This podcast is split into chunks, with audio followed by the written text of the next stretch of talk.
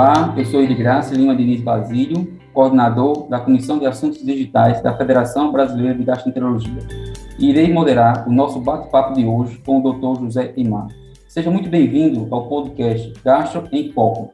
Vamos conversando nesta temporada sobre urgências em gastroenterologia e no episódio de hoje abordaremos o tema hepatite aguda fulminante. Quero convidar para esta conversa o Dr. José Imar Medeiros Moraes Filho, que é professor associado da Universidade Federal da Paraíba, membro titular da Federação Brasileira de Gastroenterologia e da Sociedade Brasileira de Hepatologia, como também da Associação de Medicina Intensiva Brasileira. É segundo vice-presidente da Sociedade Brasileira de Hepatologia e gerente de atenção à saúde do Hospital Universitário Lauro Vanderlei, da Universidade Federal da Paraíba. Seja bem-vindo, doutor José Imão. Olá, Basílio. Muito obrigado. É um prazer grande poder participar do Gastro em Foco e falar sobre um tema tão pertinente e tão importante para o dia a dia do gastroenterologista. A hepatite autoimune, nós observamos que é uma entidade clínica é, rara, né? Gostaria até que você falasse um pouco sobre ela, é, mas que exige do especialista e do clínico geral o reconhecimento precoce do seu diagnóstico, né? Isso é muito importante para que possa ser instituído medidas terapêuticas eficazes, evitando assim o óbito de alguns pacientes. No seu ponto de vista, como você poderia definir a hepatite aguda fulminante e qual sua importância no contexto epidemiológico? É, hepatite fulminante, hepatite aguda fulminante, o termo mais técnico que a gente usa, insuficiência hepática aguda grave, é uma disfunção hepática aguda, como o próprio nome diz, ou seja, ela exclui a presença de doenças hepáticas prévias, ela exclui a presença de cirrose hepática. O paciente não pode ter uma doença preexistente hepática com fibrose avançada e que se desenvolve de um modo geralmente rápido, intervalo de dias a poucas semanas, com disfunção hepática grave, alteração relevante de aminotransferases, coagulopatia, encefalopatia, disfunção multissistêmica e que pode evoluir até para o óbito, seja o óbito por insuficiência hepática ou pelas complicações mais frequentes de hipertensão intracraniana, infecção, disfunção renal. Ele não é um quadro raro, mas também não é um quadro frequente, é um quadro que depende muito, talvez, de epidemiologia, de subgrupos de pacientes, de momentos, porque as etiologias são muito variadas isso pode ter, às vezes, é, clusters, pode ter, às vezes, episódios é, é, mais frequentes em determinados momentos, mas que estão sempre presentes, tem que estar na memória, na experiência, na, na suspeita clínica de quem trabalha com a gastropatologia. É verdade. Entendemos que realmente o, o fator etiológico é multivariado, né? Então, assim, são numerosas causas envolvendo aí a hepatite aguda fulminante, mas, assim, na sua experiência, quais seriam as causas mais frequentes e presentes nas, nos dias atuais? As causas são várias e depende muito, talvez, do perfil de paciente com que você trabalha. Pode ter desde causas que, não, na minha experiência, não são muito frequentes, para não ser o público que eu trabalho, que é, por exemplo, pacientes gestantes, que desenvolvem estetose é, aguda da gravidez, pode dar hepatite é, fulminante, insuficiência hepática aguda grave, é, síndrome HELP pode evoluir com esse quadro, mas o que a gente vê é, de modo mais comum sem dúvida nenhuma, são as doenças hepáticas virais, as hepatites virais agudas, embora tenha diminuído sua prevalência, e causas relacionadas hoje em dia, muito importante ter em mente sempre, fármacos, medicações, situações é, de utilização de drogas lícitas e ilícitas e também de substâncias herbais. Os fitoterápicos, os chás, as plantas, a gente tem que ter sempre em mente como sendo uma situação de muita importância. Não esquecendo também por exemplo, situações é, como, por exemplo, Budd-Chiari. Doenças vasculares podem ser causa de insuficiência hepática aguda grave. As medicações que a gente citou não é nem sempre dose dependente, é muitas vezes idiosincrásica. E às vezes anti-inflamatória não esteroides, é, anticonvulsivantes, são situações que podem sim é, ser causas dentro, dentro das mais frequentes dessa situação rara, incomum, que é hepatite aguda grave, a insuficiência hepática aguda grave ou hepatite fulminante, para facilitar, a gente pode até chamar assim. Então, reforçaria, tem em mente sempre a suspeita de doenças virais, tem em mente a suspeita de fármacos, tanto legais quanto ilícitos, quanto fitoterápicos, não desprezando a possibilidade de hepatite autoimune, doença de Wilson, Budd-Chiari, esteatose aguda da gravidez, síndrome HELP, que essas são menos frequentes das que a gente se depara nas séries, nas grandes séries, porque acho que poucos médicos têm experiência individual muito grande, salvo quem trabalha em centro de transplante que recebe pacientes referenciados. Muito bem. Então, assim, apesar dos grandes fatores etiológicos envolvidos né, na patologia, como, então, em linhas gerais, se apresentariam esses pacientes do ponto de vista clínico, né, para que a gente pudesse ter uma noção de percepção, de diagnóstico E existe algum critério de estadiamento, algum meio de avaliar esses pacientes? Esse é um ponto importante que você aborda, Basílio, porque é o contexto do paciente vem com a hepatite, uma hepatite aguda. Então, são quadros que não são raros. Vou pegar um, um exemplo, talvez, dos mais é, corriqueiros de hepatite, uma hepatite aguda A, uma hepatite autolimitada, que vai evoluir para cura, na imensa maioria das crianças ou dos adultos que desenvolvem hepatite A, e que a gente tem, muitas vezes, quadros totalmente assintomáticos, como é o habitual, quadros oligossintomáticos ou mesmo sintomáticos com fase ictérica, mas que essa pessoa vai com algum desconforto, náusea, vômitos, o contexto clínico da hepatite habitual vai evoluindo para a recuperação e se cura. Onde é que o caminho muda, seja nessa etiologia, seja em todas as outras? É quando a massa hepatocitária, o volume de, de fígado comprometido e principalmente a repercussão funcional dessa perda de função hepática vai começar a ser insuficiente para manter a homeostase desse paciente. E aí vão surgir não apenas a acentuação dos sintomas, e é óbvio que do ponto de vista clínico nem sempre é fácil dar esse diagnóstico, então esse paciente com hepatite aguda, ele está sendo acompanhado e níveis muito altos de transaminases, é uma coisa que chama atenção, níveis de bilirrubina ascendentes, também chama atenção, mas acima de tudo, a queda do tempo de protrombina para uma atividade menor que 50% já define uma situação de risco, de gravidade.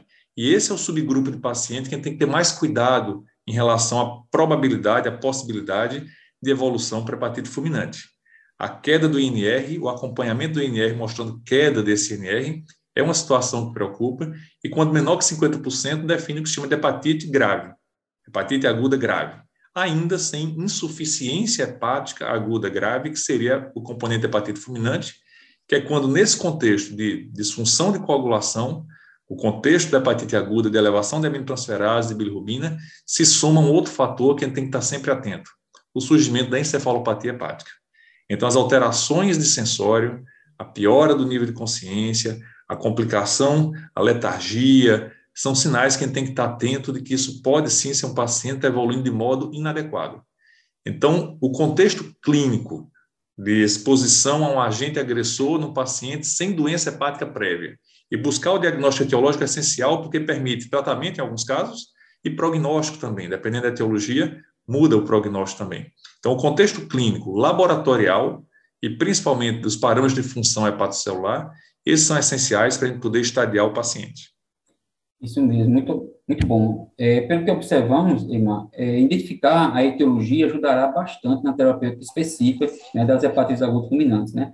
Mas, é, entretanto, as, que considerações seriam importantes, além da, de tratar o fator etiológico, né, a respeito do tratamento. O que você poderia passar para, nossos ouvintes como experiência, né, em termos de conduta terapêutica? É, quando a gente fala do fator etiológico, ele é importante porque alguns são potencialmente tratáveis. Por exemplo, hepatite autoimune, a gente pode imunossuprimir esse nosso paciente. O, a utilização da substância que ele estiver utilizando e ela ser, obviamente, descontinuada também pode favorecer algum grau de recuperação, de estabilização e a médio prazo, curto prazo, uma estabilidade e melhora da função hepática. Tanto buscar na história clínica o fator etiológico, quanto na admissão do paciente, buscar também os exames laboratoriais amplos, marcadores virais, não apenas vírus hepatotrópicos. É infrequente, é raro, mas outros vírus podem causar. Lembrar, por exemplo, paciente com zoster pode ter feito uso de medicações que podem ser elas a causa da, da disfunção hepática grave. É, utilização é, de, de, de, de, drogas, como por exemplo o êxtase, é uma situação que acontece. E isso, muitas vezes, a etiologia está relacionada também com a forma de apresentação da doença. Embora a gente considere um contexto de hepatite fulminante como um contexto único, existe também subdivisões em relação ao tempo de aparecimento entre a icterícia e a encefalopatia. E aqueles quadros tradicionalmente classificados como hiperagudos, que ocorrem até o sétimo dia da icterícia para encefalopatia, eles é, têm muitas vezes um, um, uma, uma, chama muito mais atenção do que aqueles pacientes que vêm com quadros arrastados. A gente poderia dividir hiperagudo até sete dias, uma forma aguda até 28 dias, quatro semanas, uma forma subaguda, quando iria de cinco semanas até 12 semanas. E muitas vezes, esses pacientes que têm uma doença mais arrastada, eles têm muitas vezes um prognóstico mais grave. até porque se demora mais a indicar transplante, se busca mais a expectativa de recuperação desse paciente. Então, tentar identificar a causa é essencial para tratamento e prognóstico. Tratamento específico, caso você consiga ter o diagnóstico da, da etiologia do, do, do paciente. Mas existem linhas gerais de tratamento que têm que ser sempre buscadas. Alguns cuidados que a gente tem que ter, principalmente no acompanhamento. Esse é um paciente que tem que ser visto de perto, tem que ser visto por um profissional e por um centro especializado em hepatologia com disponibilidade de transplante. Esse paciente deve ser referenciado para centros que tenham condições de efetivar o transplante hepático, caso isso seja necessário para o paciente. Temos que excluir a presença de cirrose. Temos que estar atentos sempre à evolução periódica sequenciada do nível de consciência, evitar hipoglicemia, evitar disfunção hemodinâmica, estar atento à infecção. Esses pacientes são imunocomprometidos, eles fazem infecção muito rápida.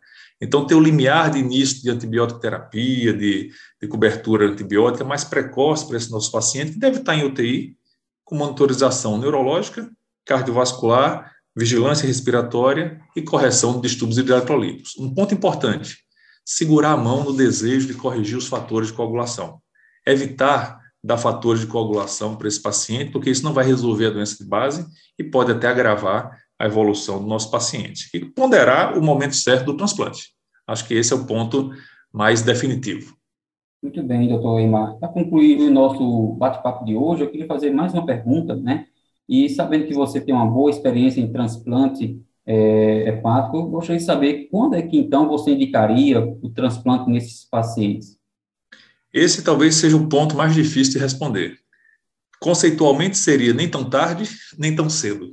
Agora, esse momento ele é difícil, só a evolução clínica, do ponto de vista subjetivo da evolução do paciente, agregada a dados objetivos, que para isso nós utilizamos alguns scores clássicos, como por exemplo, o, o, os critérios de, de O'Grady, do King's College, o critério de Clichy, do Hospital Beaujon, eles são critérios que baseiam-se na função hepática, na etiologia da doença, na faixa etária, de ser ou não relacionado à droga, no caso paracetamol, e seguindo aqueles critérios, eu acho que diminui muito a chance de errar. Então, estar atento à evolução seriada do nosso paciente, mas utilizar como dado objetivo os critérios já é, clássicos, tanto do King's College quanto de Clichy, para tentar na experiência prática de cada serviço e na disponibilidade de órgãos, saber qual é o momento exato de realizar o transplante. Mas precocemente conversar com a família, já para deixar todos preparados para a realização do transplante, caso ele se torne necessário, que na maior parte dos casos será. Excelente, muito obrigado. Gostaria de agradecer ao Dr. José Imar Medias Moraes Filho pela brilhante explicação sobre o tema de hoje né, e deixar o espaço aqui aberto para suas considerações finais. Só tenho a parabenizar a, a FBG pela, pela escolha do tema, pela sua moderação, pela oportunidade que traz da, de nós associados da nossa FBG podermos trazer um pouco da experiência e divulgar um tema de uma relevância tão significativa. Mais uma vez, muito obrigado a você e a toda a editoria. Obrigado. Gostaria de agradecer mais uma vez ao Dr. José Mar e, ao mesmo tempo, convido os ouvintes para acessar o nosso e-book que estará disponível no site da FBG logo em breve. Apsen, o cuidado que transforma. Conheça o Quintal Apsen, um portal exclusivo para profissionais da saúde.